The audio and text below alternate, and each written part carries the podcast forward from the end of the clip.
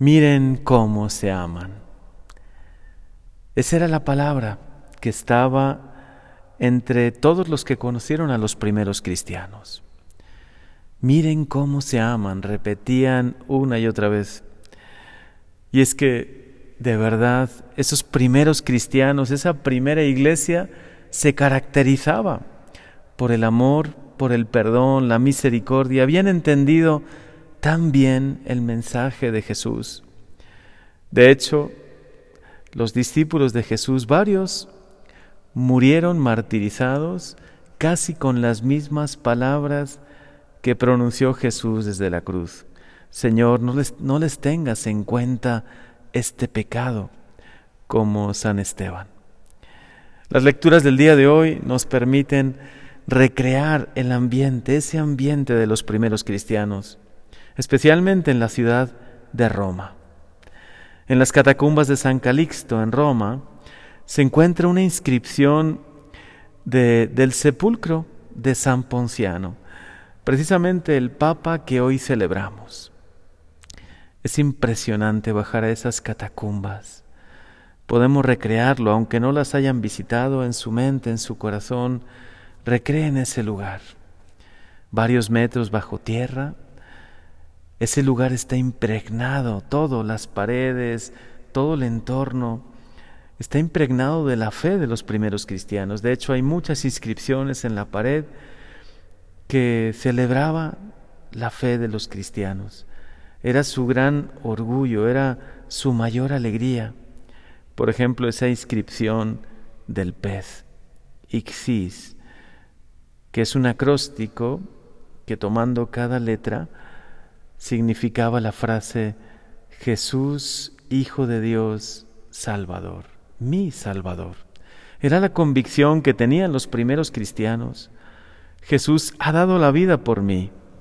Me ha enseñado este Evangelio, la buena nueva que es el amor entre nosotros, el aprender a perdonarnos. En esas primeras comunidades cristianas, los seguidores de Jesús ponían todos sus bienes en común, como dice los Hechos de los Apóstoles, y tenían un solo corazón. Entendieron muy bien el mensaje de Jesús. Y la gente decía de ellos, miren cómo se aman. Que hoy este mensaje que nos llega a nosotros, especialmente en esta fiesta del Papa San Ponciano y San Hipólito, nos permite reflexionar cómo estamos viviendo nosotros el corazón del Evangelio. El amor que nos pide Jesús tenernos unos a otros. Como dice también este Evangelio, el aprender a perdonar siempre, incluso hasta 70 veces 7. Como saben, el número 7 es el número que representa a lo infinito es casi lo mismo que decir perdona siempre. Así se lo enseñó Jesús a sus discípulos. Si tu hermano te ofende, debes perdonarlo. Siempre, hasta setenta veces siete. Precisamente hoy que recordamos a San Ponciano y San Hipólito, nos recuerda una historia de perdón y de reconciliación muy bella. Hipólito, un presbítero muy formado, un gran teólogo, ocasionó un cisma en la iglesia, en esa primera iglesia, por no querer reconocer las enseñanzas de San Ponciano Papa. No estaba de acuerdo en algunas cosas y con sus enseñanzas fue provocando una división hasta que se generó como un cisma. Hipólito por un tiempo fue como un segundo papa.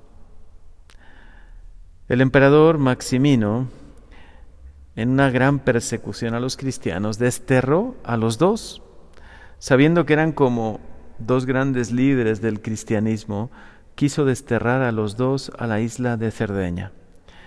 Y los dos murieron mártires en Cerdeña, pero antes de morir se reconciliaron y el presbítero Hipólito pidió perdón. Los dos fueron canonizados y se celebran el mismo día, el día de hoy. Qué testimonio también de perdón y de reconciliación. Quizá la fragilidad humana hizo que Hipólito actuase así, con soberbia y por un tiempo, aunque tenía muchos conocimientos, aunque era un gran sacerdote, sin quererlo, o a lo mejor hasta en algún momento queriéndolo, dividió el cristianismo y, se obró ese cisma. Muchas personas quizá no dimensionan que así se, se conforman los cismas, las divisiones en la iglesia, a veces por pequeñas cosas, discusiones, pensamos de manera diferente. Ojalá que nunca vuelva a suceder en la iglesia un cisma.